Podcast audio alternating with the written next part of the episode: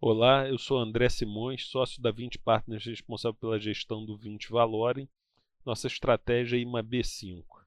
Estou aqui para conversar com vocês a respeito do nosso desempenho no mês de outubro. O mês de outubro foi um mês marcado por uma recuperação do otimismo com relação ao crescimento da economia brasileira. Vários analistas revisaram para cima suas projeções de crescimento, tanto para o ano de 2019 quanto para o ano de 2020.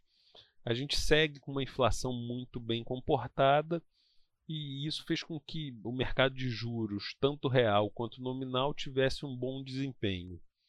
O 20 Valorem se beneficiou bastante disso. Nós fechamos o mês com uma rentabilidade de 1,85, por volta aí de 380% do CDI.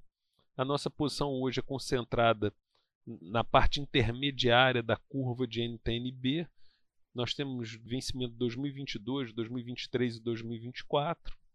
A gente não vê valor na parte longa da curva de NTNB e, e na parte curta também não. Por quê? Porque a nossa expectativa de inflação é muito baixa e a gente acha que esse carrego de curto prazo é, é ruim. A única contribuição negativa para o desempenho no mês veio do mercado de moedas. A gente segue com a posição comprada em dólar. Essa posição é uma posição pequena. A gente acredita que ela compõe bem o nosso portfólio e que esse diferencial de juros baixo é, acaba que prejudica um pouco o desempenho da moeda brasileira.